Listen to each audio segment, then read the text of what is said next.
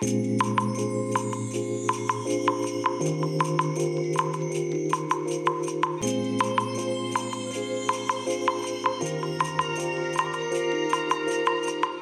い。皆さんこんにちはこんばんは。お疲れ様でございます。本日はですね6月12日月曜日でございます。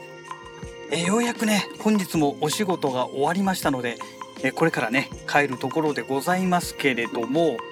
えーとね今日はですねちょっとまたカメラ関係と言った方がいいな。そうですね。カメラ関係のお話をね、えー、させていただこうかと思います。えー、ツイッターを見てましたらですねなんか毎年夏になるとこのねタイムコードシンクロの話をしてるなぁと、えー、感じて、感じているというかね、調べたら分かってきまして、全然成長がないなと。私自身も成長がないし、このタイムコードシンクロ関係のね、えー、話も成長がないなというね、えー、まあそんなところなんですけど、まあもう今ね、お話ししちゃったのであれですけど、いわゆるタイムコードシンクロですね。で、このタイムコードシンクロってそもそも何なのというお話になってくると思うんですけれども、まあ、シンクロっていうぐらいですから合わせるということですよね。えー、タイムコードを合わせるという意味です。え、タイムコードって何？っていう話になっちゃうとまたあの面倒な話になるんですけれども要はですね、えーと、例えば音声でも動画でも、えー、収録を開始すると時間がこうね1秒2秒3秒って過ぎてきますよね。でこれはあくまでもこれはタイムコードではなくてですね、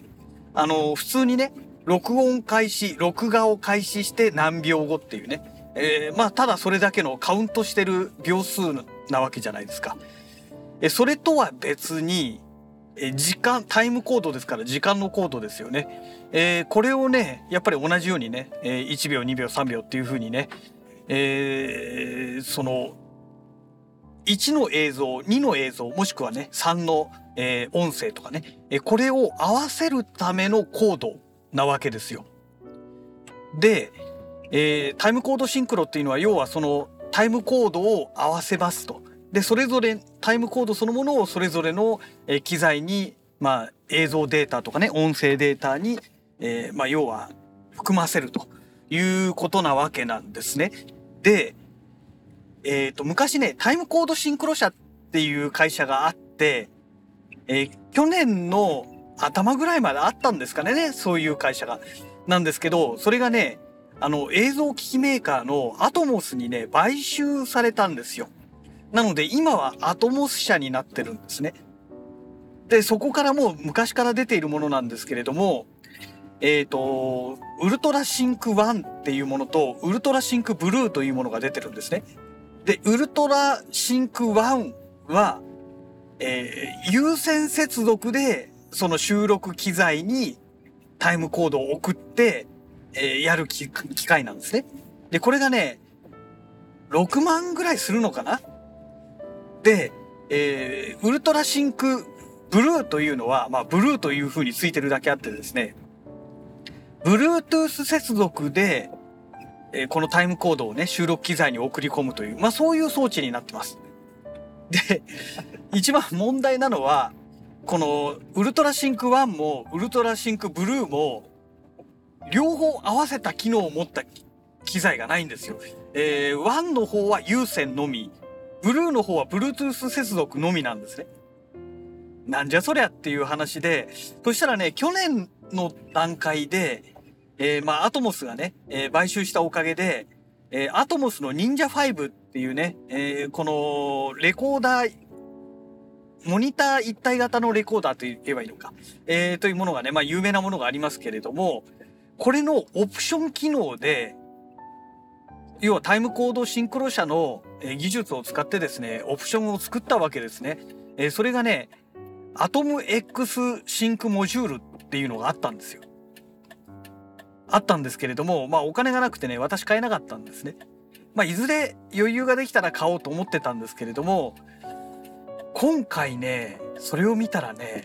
人知れずひっそりとね、販売終了になってたんですよ。おいおいおいおいおい、マジかよと思ってね。で、このアトムシンクあアトム X シンクモジュールえこれはね何がいいかっていうと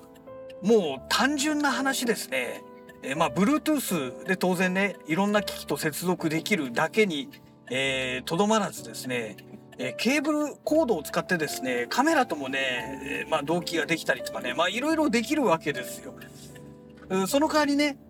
あの忍者 V を使わないといけない。まあ忍者5ですね。これを使わないといけないというね、まあちょっとね、えー、マイナス点もあるんですけれども、まあただそれを使えばいいだけの話なので、これね、買っとけばよかったなと思って、ただね、当然ながら、あのーもう販売終了してるものですからファームウェアのアップデートとかも見込めないのでね。まあ買ったところでいずれ使えなくなる可能性も出てくるわけですよね。不具合とか出てきちゃってね。えー、だから、うん、ちょっと微妙だなっていうのもあったわけなんですけれども。でなんで今回ねタイムコードシンクロの話を突然言い始めたのかというと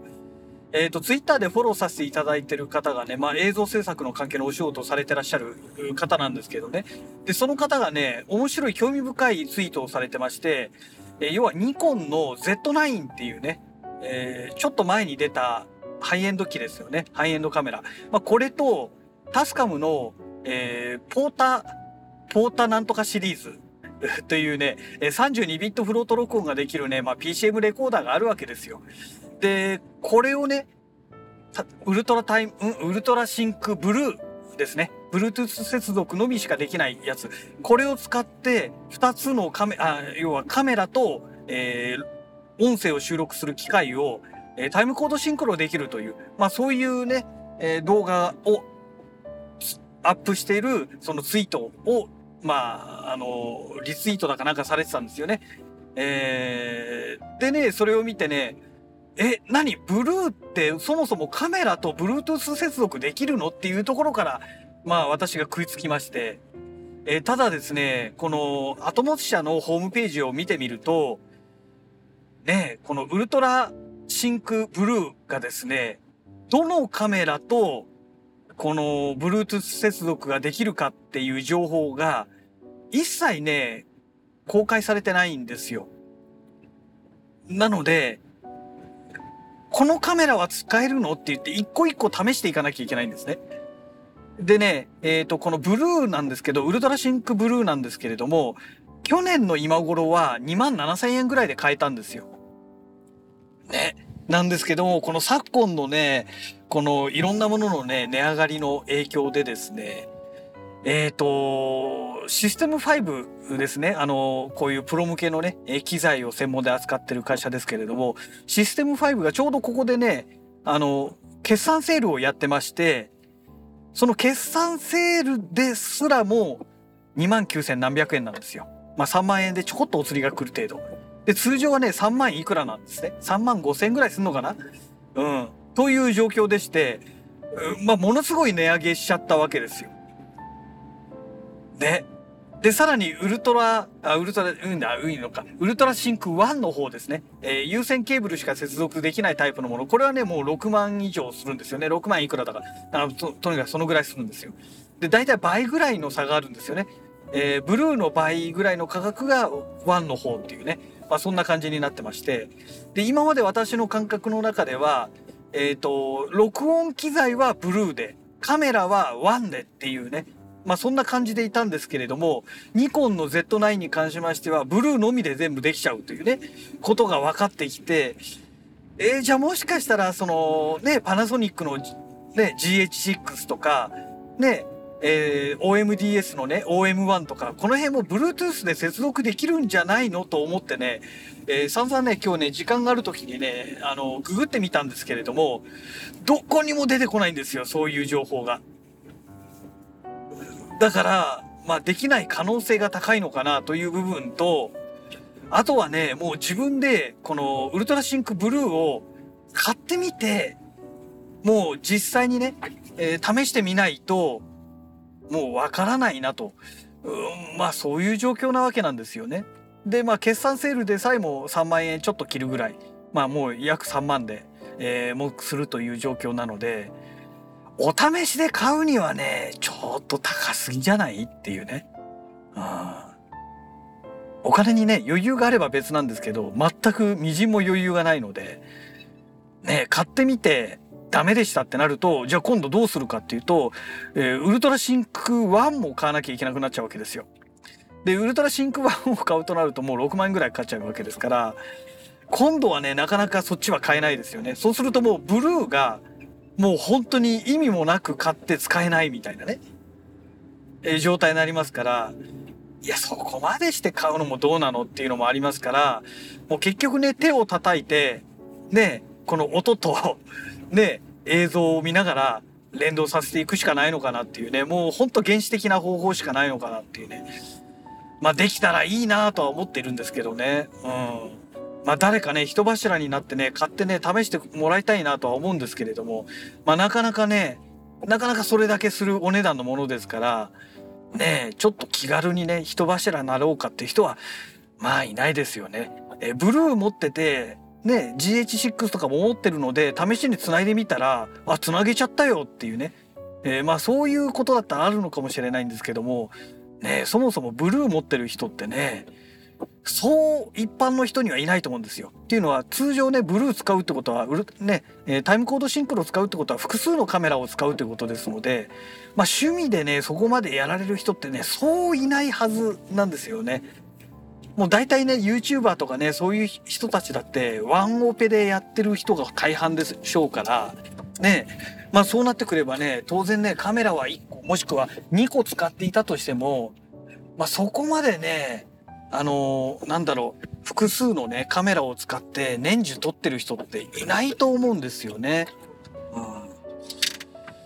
うん。まあ、そんなわけでね、えー、まあ、いつものね、コンビニに今もうついてしまいましたのでね、えー、この辺りでね、収録終わりにしたいと思うんですけれども、まあ、毎年ね、このタイムコードシンクロの話をしていて、タイムコードシンクロの、えー、このジャンルっていうのはね、全然進歩がないなっていう。まあ、それだけ、なんでしょう、需要がないんでしょうね。ね、さっきも言ったように結局ね、一般素人の人から見るとそんなものね、必要ないわけで、ね、ほとんどの人がね、もうそのプロしか使わないわけですから。で、プロはね、そんなね、自分たちのノウハウをね、わざわざね、えー、ネットでね、公開する人なんかそういないんですよね。だから情報が出回らないっていうね。うん。うんまず、まあ、しょうがないですよね。はい。えー、まあ、そんなわけでね、えー、もうこの辺で収録終わりにしたいと思うんですけど、ちなみに今日はですね、えー、いつも使ってる Zoom の F2、これはね、自宅に置きっぱなしにしちゃってましたので、えっ、ー、と、Zoom の H1、えー、初代のやつですよね。えー、これを使ってね、えー、ワイシャツの胸ポケットの中に入れて、えー、収録しております。なので、ちょっと声がね、おかしいかもしれません。え場合によってはボツにするかもしれませんけども、えー、そんな状態で収録しておりました。はい。えー、それではね、また次回のラジログをお楽しみください。それではまた。